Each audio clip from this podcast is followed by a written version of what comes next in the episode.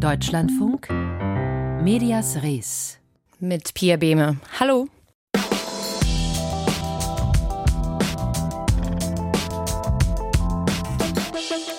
30.000 Menschen waren gestern in Köln auf der Straße. In Berlin waren es vor ein paar Tagen 25.000, 10.000 in Potsdam, Tausende in Leipzig und in den nächsten Tagen sind viele weitere Demos geplant. Die Korrektivrecherche, die die Pläne der AfD und anderer Akteure zu Massendeportationen offengelegt hat, die hat bei vielen Menschen etwas ausgelöst. Und wir haben uns heute im Medias Dresden-Team gefragt, Warum eigentlich? Das ist ja nicht die erste Recherche, die rechtsradikale Machenschaften aufzeigt. Es gab ein Treffen von Rechtsradikalen inklusive AfD-Politikern und Unternehmern, bei dem über die Massendeportation von Menschen aus Deutschland gesprochen wurde. Vor einer Woche hat das Recherchenetzwerk Korrektiv diese Infos und viele weitere Details veröffentlicht. Seitdem sind Zehntausende Menschen auf die Straße gegangen, um sich gegen rechts zu positionieren. Und es sieht so aus, als könnte das auch noch ein paar Tage so weitergehen. Es sind nämlich viele weitere Demos geplant. Dass eine journalistische Recherche solche Auswirkungen hat, das passiert eher selten. Und darüber kann ich jetzt mit Annette Dovideit sprechen. Sie ist stellvertretende Chefredakteurin bei Korrektiv. Hallo, Frau Dovideit. Hallo, danke für Ihr Interesse. Ihre Recherche hat ausgelöst, dass Zehntausende Menschen zu Demos gegangen sind. Wie erklären Sie sich das? Das ist ja nicht die erste Recherche, die rechte und menschenverachtende, menschenverachtende Machenschaften aufzeigt. Also ich glaube, es sind zwei Dinge. Ich glaube zum einen, dass die demokratische Mitte der Gesellschaft, die jetzt mit unserer Hilfe so ein bisschen, also wir wollen ja nicht sagen wegen unserer Recherche, sondern dass wir ein bisschen mitgeholfen haben daran, dass die jetzt wirklich mal mobilisiert wird und sagt, Moment, hier geht es ja um uns alle, hier geht es um unsere Freunde, um unsere Arbeitskollegen, was auch immer. Und damit geht es auch um uns dass die eigentlich schon latent sowas hatten, so eine Aufbruchsstimmung und dass es nur noch ein bisschen was gebraucht hat, um zu sagen, so jetzt geht's los, jetzt gehen wir mal auf die Straße, jetzt verstehen wir, dass Demokratie und Politik, dass wir die mitgestalten müssen. Also ich glaube, wir haben nur den letzten Anstoß so ein bisschen gegeben. Und warum das jetzt mit dieser speziellen Geschichte funktioniert hat, glaube ich, dass das auch damit zusammenhängt, dass wir die ähm, so aufgeschrieben haben, so richtig dokumentarisch von A bis Z dieses Treffen, wie hat das stattgefunden, dass das jede und jeder so schwarz auf weiß mal nachlesen konnte und dass wir es nicht so zusammengefasst haben, sondern dass es dadurch halt total greifbar geworden ist. Das ist ja nicht ganz neu. Wie kriegt man denn solche Rechercheergebnisse an die Menschen in einer Zeit, in der wir mit Informationen überflutet werden? Das ist bei uns bei Korrektiv halt auch eine genau der Fragen, die wir uns immer stellen. Was machen wir anders als andere Redaktionen? ähm, weil viele Leute gehen ja nicht mehr ähm, hin und, und lesen im Internet oder lesen in Zeitungen sich lange Texte durch. Und deswegen sagen wir halt ganz explizit, wir müssen mit den Recherchen irgendwie andere Wege wählen. Also ähm, eben zum Beispiel, dass wir heute Abend sagen, die Recherche wird nochmal als Theaterstück aufgeführt, äh, dass man die Leute anders erreicht und sie auch irgendwie verzückt durch einfach die Erzählung. Verzücken ist natürlich jetzt bei diesem Gegenstand, um den es da geht, das blödeste Wort, was man sich da vorstellen kann. Aber wissen Sie, was ich meine? Dass man sie erreicht, auch auf einer emotionalen Ebene, weil das das Verstehen, glaube ich, nochmal zu einem großen Teil ausmacht. Sie haben gerade das Theaterstück angesprochen. Heute Abend wollen Sie weitere Details aus Ihrer Recherche veröffentlichen, eben im Rahmen dieses Theaterstücks der szenischen Lesung. Das ist ja erstmal eine ungewöhnliche Präsentation für journalistische Recherchen. Was können wir denn da an neuen Details heute noch erwarten? Es geht da nochmal um ein Teil dessen, was gesagt wurde von einem Teilnehmer bei dieser Zusammenkunft, ähm, von dem wir glauben, von diesem Teil, dass der auch nochmal für die aktuelle Verbotsdebatte relevant sein könnte. Mehr kann ich da jetzt noch nicht sagen, weil uns rufen jetzt äh, den ganzen Tag alle möglichen Redaktionen an und sagen, gebt uns das schon mal vorab und das können wir jetzt natürlich nicht machen. Äh, wir werden das aber dann veröffentlichen, während das Theaterstück läuft. Meinen Sie, dass investigativer Journalismus die Vermarktung von solchen Recherchen neu denken muss? Ähm, ja, das glaube ich schon. Also das habe ich immer auch schon mal so ein bisschen angesprochen, dass man da hingehen muss, wo die Leute sind. Deswegen gehen wir bei Korrektiv auch ganz oft irgendwie auf öffentliche Plätze. Ähm, nicht nur in Theater, sondern manchmal machen wir auch was auf der Straße und denken eben andere Präsentationsformen mit, weil Informationen an Menschen zu bringen, muss ja nicht geschehen im Radio, klar, Radio ist auch toll natürlich, oder in der Zeitung, sondern ähm, man kann ja Inhalte auf alle möglichen denkbaren Weisen präsentieren. Dass man ähm, auch, ja, sagen wir mal, äh, Aktionskunst im weitesten Sinne macht. Wichtig ist ja, dass das stimmt, was in der Recherche vorkommt. Und dann ist es doch eigentlich egal, wie man es präsentiert. Sie haben ja Ihre Recherchen auch noch auf anderen Sprachen und über Partnermedien in anderen Ländern veröffentlicht, zum Beispiel auf Russisch oder Französisch. Wie sind denn da die Rückmeldungen? Interessiert das Menschen außerhalb Deutschlands? Ähm, ich denke schon, absolut. Ich habe gestern Abend mit einem Kollegen zum Beispiel darüber gesprochen, der ursprünglich auch aus Russland kommt und der mir gesagt hat, dass seine Familie, die zu großen Teilen ähm, auch noch in Russland ist, dass die äh, danach gefragt haben, sag mal, was ist denn bei euch los in Deutschland? Bisher haben wir das noch nicht richtig verstanden. Dann habe ich gesagt, hey, guck mal, wir haben doch die Geschichte jetzt auf Russisch und er hat das dann direkt allen weitergegeben und hat gesagt, boah, Wahnsinn wie die da jetzt aufmerksam werden. Also das scheint schon zu funktionieren. Und wir haben es zum Beispiel auch auf Türkisch und Arabisch gemacht auch für die Leute, die jetzt hier in Deutschland wohnen, die einen Zuwanderungshintergrund haben und äh, vielleicht das besser verstehen, wenn es auf ihre ähm, Heimatsprache nochmal ist. Und ähm, das war uns natürlich noch ein Anliegen zu sagen, es geht ja auch um euch. Wir kennen das ja von JournalistInnen, die über Rechtsextremisten recherchieren, dass sie auch bedroht werden. Mhm. Fühlen Sie sich denn gerade sicher? Ich ganz persönlich habe keine Drohung oder sowas erhalten. Also ich bin zwar, weil ich viel bei Twitter und so unterwegs bin oder X, wie es jetzt heißt, ähm, haben wir schon viel so sehr unangenehme Nachrichten habe ich auch bekommen. Hunderte von so Rechtspopulisten oder Rechtstrollen, die sagen, ihr seid doch lächerlich und überhaupt, was soll denn das? Ähm, aber jetzt so eine Bedrohungslage gab es da nicht. Aber als Redaktion insgesamt sind wir schon ja darauf bedacht. Also jetzt heute zum Beispiel die Theateraufführung, da haben wir einen privaten Sicherheitsdienst engagiert, was natürlich auch für uns als kleines Haus mit nicht so viel Geld schon auch eine recht große Belastung ist, die aber nötig ist. Wir sind auch mit dem LKA Berlin die ganze Zeit im Austausch gewesen und ähm, haben aber nicht das Gefühl, dass es eine Bedrohungslage für uns gibt. Die Veröffentlichung ist ja jetzt eine Woche her. Wie geht denn Ihre Arbeit jetzt weiter? Also wir sichten jetzt zum einen mal, was wir seither an Hinweisen bekommen haben, ähm, um weitergehende Recherchen zu machen. Aber auch hier wieder, wir sind ja eigentlich nur eine ganz kleine Redaktion und ähm, müssen jetzt halt mal gucken, ob wir vielleicht auch Sachen an andere Redaktionen weitergeben, äh, weil wir gar nicht alles, was jetzt da an zusätzlichen Hinweisen kommt, selber bearbeiten können. Also ich höre so ein bisschen raus, kleine Redaktion, die Arbeit endet nicht nach der Veröffentlichung. Können Sie vielleicht noch mal kurz skizzieren, wie viel Zeit Mitarbeitende und andere Ressourcen für diese Recherche gebraucht wurden, damit wir uns so ein bisschen das Ausmaß vorstellen können? Mhm. Gute Frage. Ja, wir haben angefangen mit, äh, als wir dieses Einladungsschreiben zu dem Geheimtreffen kriegten. Das war, glaube ich, boah, weiß ich gar nicht mal, im Oktober irgendwann oder so, haben uns dann erstmal darauf vorbereitet. Dann war es erstmal ein ziemlich kleiner Kreis, der daran beteiligt war, der dann ähm, ja, mit drei Leuten oder so schwerpunktmäßig da erstmal komplett so recherchiert hat. Dann wurde der Kreis immer größer, immer größer. Und jetzt am Ende äh, haben, boah, also insgesamt arbeiten 100 Leute bei Korrektiv, aber in eigentlich ganz anderen Bereichen. Also wie mhm. zum Beispiel unser Jugendradio in Bottrop oder äh, was weiß ich, also alle möglichen Bereiche, die Faktenchecker und so. Da haben von den 100 Leuten alle mehr oder weniger dran mitgearbeitet auf unterschiedliche Weise. Annette Dovideit ist stellvertretende Chefredakteurin bei Korrektiv und wir haben über die Auswirkungen ihrer Geheimplanrecherche gesprochen. Vielen Dank. Danke Ihnen auch.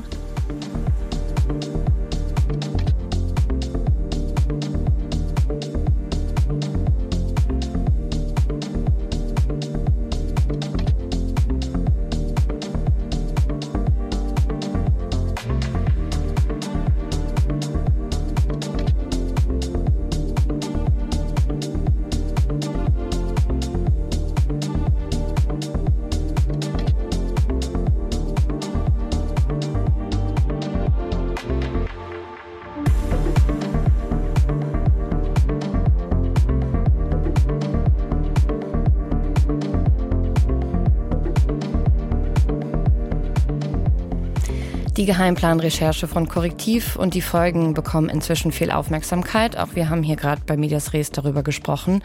Aber es gibt auch Aufmerksamkeit auf der Straße und auch in anderen Medien, die die Debatten aufnehmen, gegebenenfalls selbst recherchieren, Kontext geben und in Interviews nachhaken.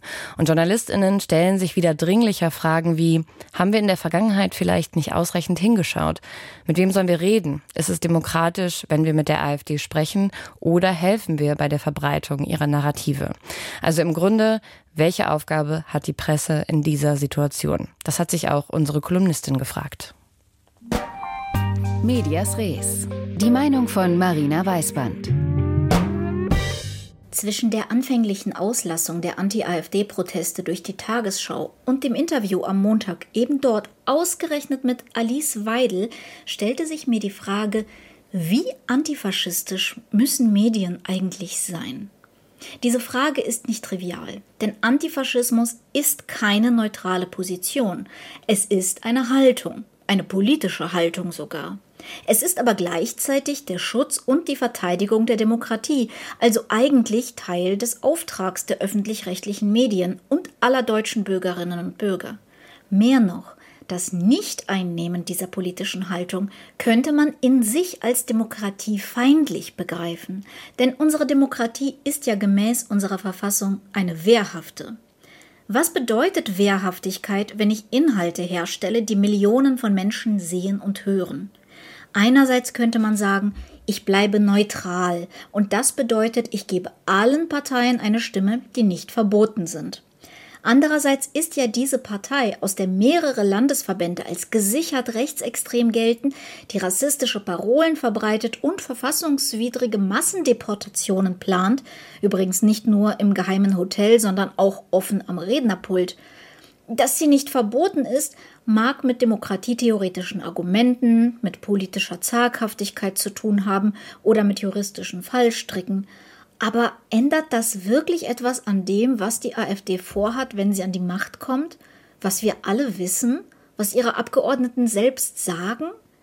Nicht zuletzt ist doch ihr Hass auf dieselben öffentlich-rechtlichen Programme, die ihr immer wieder eine Stimme geben, bekannt. Ihre Botschaften zu verbreiten, sägt also exakt an allen Aufträgen, die der ÖRR dadurch zu erfüllen gedenkt. Denn es ist durchaus möglich, die Demokratie mit demokratischen Mitteln zu vernichten, nämlich genau dann, wenn die Öffentlichkeit die Augen verschließt. Die Ausrede, man wolle die Rechten mit Argumenten stellen oder entzaubern, ziehen meiner Meinung nach im Jahre 2024 nicht mehr. Wir haben die Erfahrung, dass es nicht funktioniert. Wir haben die Erfahrung, dass es in den 1930er Jahren nicht funktioniert hat. Wir haben die Erfahrung, dass es in den USA der Gegenwart nicht funktioniert. Und wir haben die Erfahrung, dass es mit der AfD nicht funktioniert. Denn das Überzeugende an ihr sind nicht Argumente, sondern ihre Wut, ihr Populismus und ihre Zerstörung. Niemand in Deutschland wäre entzaubert, wenn man aufdeckt, dass die AfD rassistische Ziele verfolgt. Sie wird auch deswegen gewählt. Man kann gegen niemanden eine Debatte gewinnen, der gekommen ist, um den Debattierclub abzubrennen. Nehmen wir einmal an, wir leben in präfaschistischen Zeiten und wehren uns ganz konkret gegen eine diktatorische Regierung, die die Errungenschaften der Demokratie vernichten will. Und zwar nicht allein, sondern als internationale Bewegung. Nehmen wir es an, weil es so ist. Was ist in diesem Fall die Rolle eines Redakteurs oder einer Kamerafrau oder eines Kabelträgers oder einer Maskenbildnerin? Business as usual, weil das nun mal die Spielregeln sind?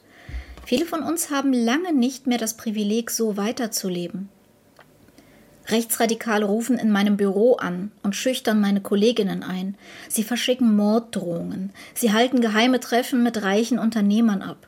Für Jüdinnen, Muslime, Queere, Behinderte, People of Color, Immigrantinnen etc. gibt es nur noch die Alternativen entweder antifaschistischer Kampf oder Vertreibung oder Tod.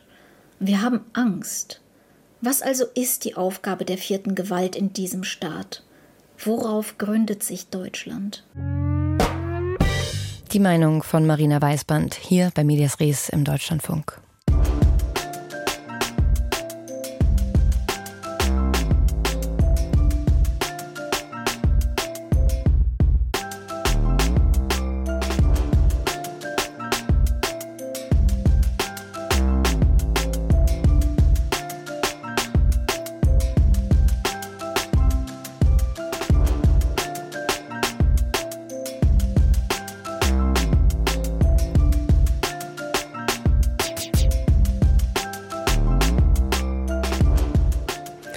Ein verbogener Löffel. Das ist seit 1974 das Markenzeichen von Uri Geller.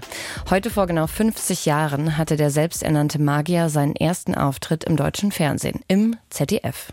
Er lässt Uhren stehen, Bergbahnen hält er an. Er kann Stromnetze plötzlich ausschalten, ohne einen Hebel zu berühren. Dieser junge Mann ist bei uns. Entschuldigung, hier spricht die Regie. Zwei Anrufe im Ü-Wagen. Ich sah am Donnerstagabend die Sendung 3x9, wo Uri Geller auftrat und tatsächlich die Gabel wölbte sich. Das gibt's nicht. So, den, da kann man den ja gar nicht so reinstecken in der Sauce, ne? Ja, die Soßenkelle, die so verbogen ist, dass sie nicht mehr brauchbar ist.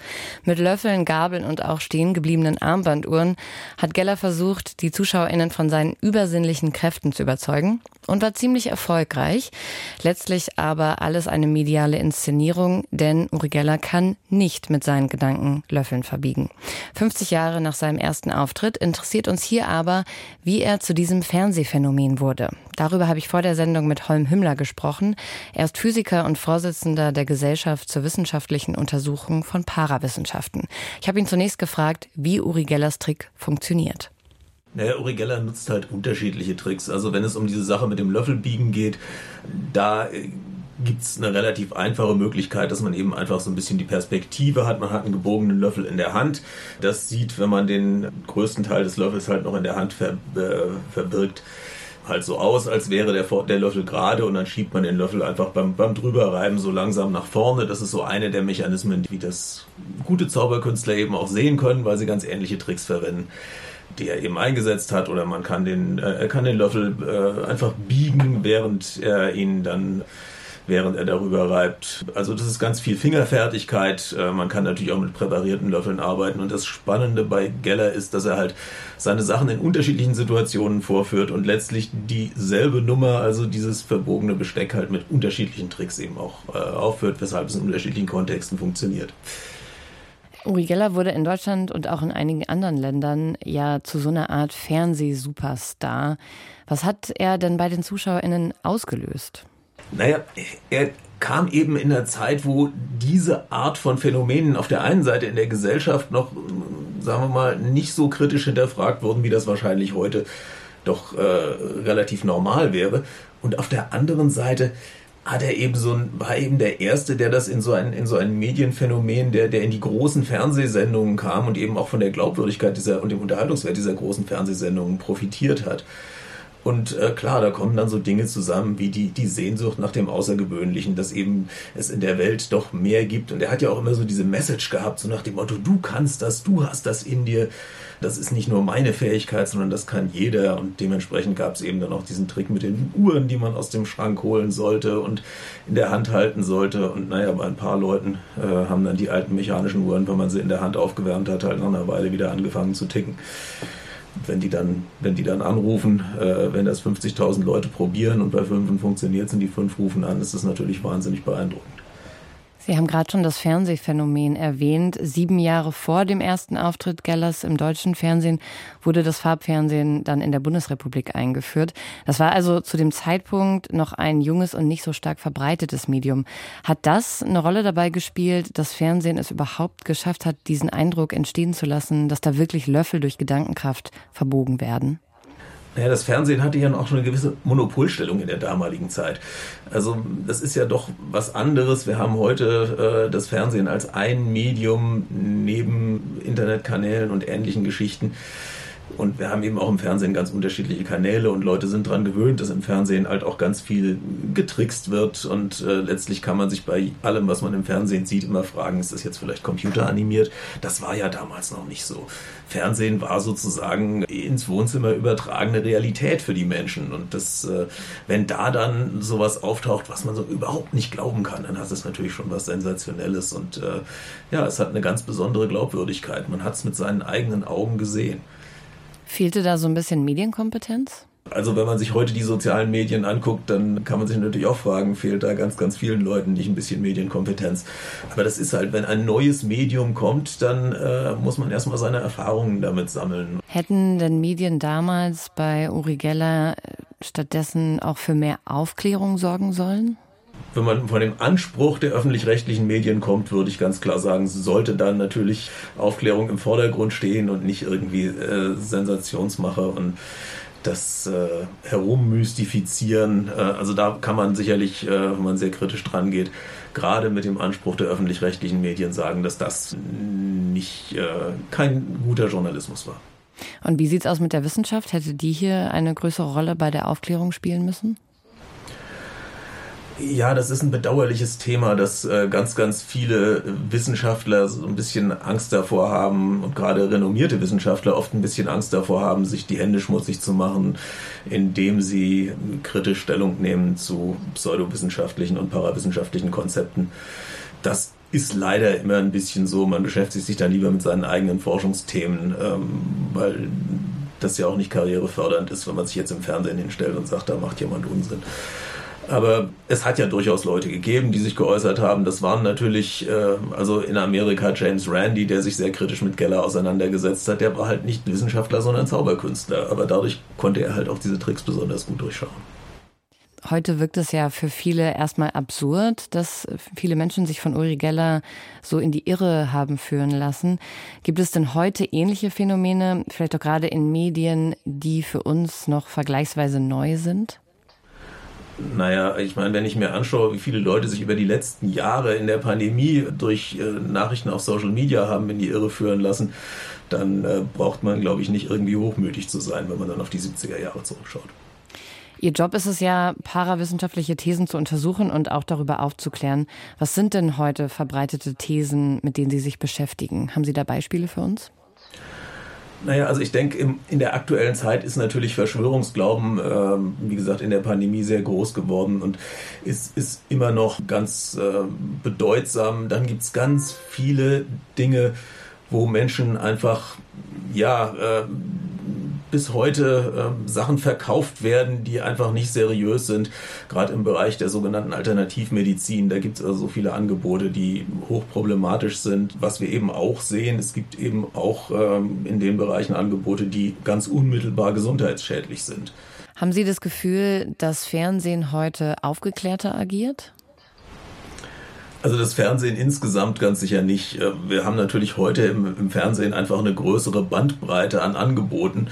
Ähm, also wenn ich da an, äh, an die große Zeit von Astro TV denke oder sowas, äh, da gab es sicherlich auch noch Angebote, die also weitaus schlimmer waren, aber natürlich eine ganz andere, also sehr viel geringere Reichweite haben. Also man hat viel mehr Auswahl, man kann sich seriösere und weniger seriöse Sachen anschauen. Äh, ich sehe aber auch immer noch, gerade wenn es um so Themen geht, wenn Unterhaltungsredaktionen anfangen, sich mit Gesundheits- oder Politikthemen zu beschäftigen, äh, auch in den öffentlich-rechtlichen Sendern, äh, ist es nach wie vor manchmal ziemlich gruselig, was da rauskommt. Und das, also wenn, wo Wissenschaftsredaktionen am Werk sind, habe ich häufig einen ganz guten Eindruck. Also wir haben viel mehr gute Angebote im Fernsehen, aber wir haben auch nach wie vor sehr, sehr viele schlechte Angebote im Fernsehen. Also die, die insgesamt die Qualität hm, hat sich sicherlich nicht gebessert, denke ich. Mit Holm Hümmler von der Gesellschaft zur wissenschaftlichen Untersuchung von Parawissenschaften habe ich vor der Sendung über das Fernsehphänomen Uri Geller gesprochen.